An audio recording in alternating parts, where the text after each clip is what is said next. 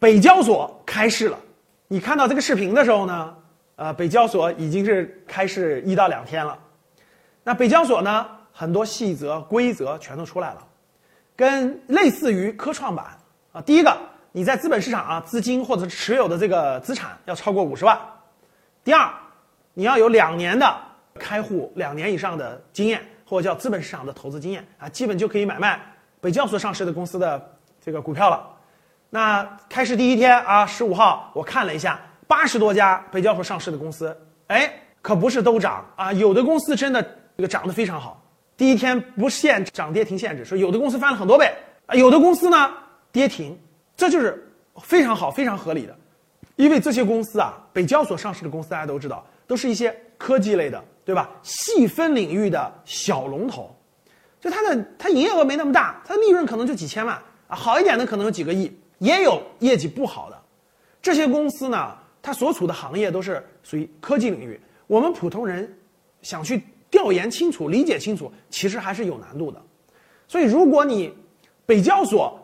如果你盲目参与，就极有可能发生大的损失，所以我们应该怎么参与北交所呢？我给几个建议啊。第一个，参与北交所呢，一定不能是新股民啊，新手。你说我上来我就直接大资金参与北交所，这样我的风险非常之大。那我刚才说了，第一天上市的八十多家公司，有涨得非常好的，也有跌停的，很多跌停的，分化非常严重。所以呢，我的意见是什么呢？第一个，如果你是对资本市场不是很熟悉的新股民或者是新投资人，我建议。不直接参与北交所的公司的股票，啊，或者你也可能有各种资格原因也不够啊。我觉得等未来，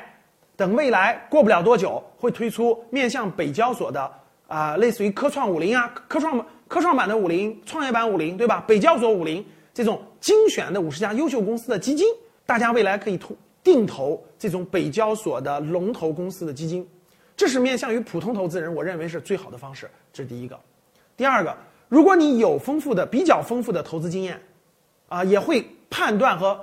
对公司有一定的分析和判断的能力，那我觉得应该北交所上市这些公司应该挑一些你能理解的、你的能力圈范围内的一些科技的小龙头的公司，然后研究明白、研究清楚之后，也不能重仓或者是单一公司，要建一个组合，啊，每个不能仓位不能重，仓位一定要控制低，然后每个不能多，要适当的分散。啊，这样也要持有一定的时间，你才能有大的收获。总之呢，北交所是为高成长性的、跟科技相关的各个行业的这种公司所配备的，未来长远看还是有大的机会的啊。但是如果你要选个股，那风险极大。所以刚才我分享了一下，大家应该如何参与北交所的投资，希望对你的投资有所帮助。你收到了吗？